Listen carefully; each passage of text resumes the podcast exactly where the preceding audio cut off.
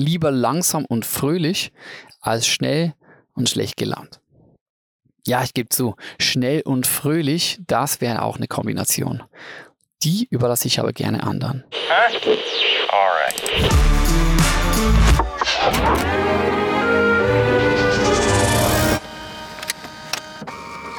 Oft muss es ganz schnell gehen. Zu schnell, wie ich finde. Oder zumindest zu schnell für mich. Für andere wird es wohl stimmen, so wie es ist, das Tempo des Lebens.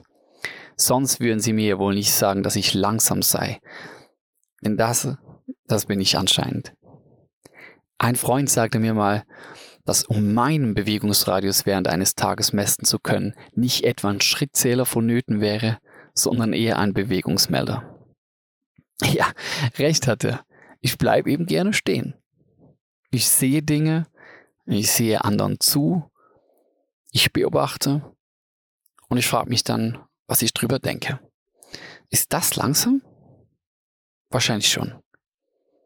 Achtsam ist die neueste Umschreibung, damit sich die Langsamen ein wenig besser fühlen. Oder kreativ. Mir persönlich ist das wurscht. Ist unter dem Strich eh dasselbe und obendrein habe ich kein Problem, langsam zu sein. Lieber langsam und fröhlich als schnell und schlecht gelaunt. Ja, ich gebe zu, schnell und fröhlich, das wäre auch eine Kombination. Die überlasse ich aber gerne anderen. Wie schon gesagt, oft muss es schnell gehen. Das war bei der Bäckerei gerade um die Ecke, wo wir unser Büro haben, nicht anders. Die haben erst kürzlich eröffnet. Und anscheinend nicht etwa, weil die schon fertig gewesen wären mit Bauen. Nein, vielmehr, weil die Hunderten und Tausenden von hungrigen Mäulern im expandierenden, hippen Stadtteil Zürichs wirtschaftlich viel interessanter gewesen wären. Nicht anders ist es zu erklären, dass das stylisch konzipierte Lokal zu Beginn ein Ticken zu stylisch war. Um nicht zu sagen, ziemlich karg. Das änderte sich schlagartig, als ein paar Wochen nach der Eröffnung endlich das richtige Interior geliefert wurde. Ich läufte unmittelbar danach eines frühen Morgens schlaftrunken in die Bäckerei und blieb vor Staunen einen kurzen Moment stehen. Fette goldene Kronleuchter hingen da plötzlich von der Decke, ebenso wie opulente Vorhänge im selben Stoffmuster wie die Sofas. Ah, das war es also, was bis dahin noch gefehlt hatte.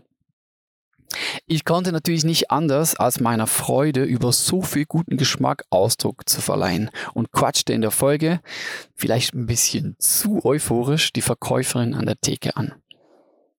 Diese war offensichtlich in einem ziemlich anderen Film, wie ich gerade feststellen würde. Ich gebe euch das Gespräch wieder. Ich so, Wow, krass, da habt ihr aber nochmals Fettgas gegeben und eingerichtet. Sie so? Nö. Ich so, ziemlich irritiert. Äh, doch. Da hängen ja plötzlich überall riesige Kronleuchter von der Decke und neue Vorhänge habt ihr auch. Sie so? Ach ja, stimmt. Ihr hättet das Gesicht dieser guten Frau sehen sollen, als sie an diesem stinknormalen frühen Morgen mitten im geschäftigen Zürich für einen ganz kurzen Moment realisierte, an was für einem schönen Ort sie arbeiten darf. Und für den exakt gleich kurzen Moment fühlte ich mich als langsamer, aka achtsamer, aka kreativer, der noch Zeit findet, überhaupt seinen Kopf zu heben und in die Welt hinauszuschauen, ziemlich nützlich. Okay, ich gebe es zu. Ich fühlte mich noch den ganzen Tag so. Hier ist mein Punkt. Wir brauchen Schönes um uns herum. Als Gegensatz zu allem Schnellen, Gestressten, Gehetzten, Hässlichen oder einfach nur Durchschnittlichen. Ganz einfach, weil es uns ermöglicht, zur Ruhe zu kommen, innezuhalten, den Pausenknopf zu drücken. Noch viel wichtiger aber als das Schöne, und eigentlich kommt mein wahrer Punkt erst jetzt, sind die Menschen, die einen Sinn für das Schöne haben und andere darauf aufmerksam machen können, wo es zu entdecken ist. Schönheit kann sich bekanntlich nicht nur in gestalteten Dingen oder in der Natur widerspiegeln, sondern ebenso im Zwischenmenschlichen, im ganz Normalen, im Unperfekten. Man muss sie nur sehen können. Ich erachte diesen inzwischen als den wichtigsten, vielleicht sogar als den einzigen Auftrag von Kreativen überhaupt. Maggie Rogers sagte einmal auf ihre Rolle als Musikerin angesprochen, It's my job to see the world and report back. It's my job to feel things fiercely. And it's my job to be present. Zu Deutsch, ich muss mit wachen Augen durch die Welt gehen, intensiv fühlen, was ich sehe und dann zurückrapportieren.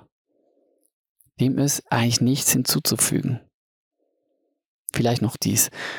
Solltest du dich als kreative Person jemals komisch oder gar nutzlos fühlen, weil du Dinge anders wahrnimmst oder im Alltag länger brauchst als andere, no worries.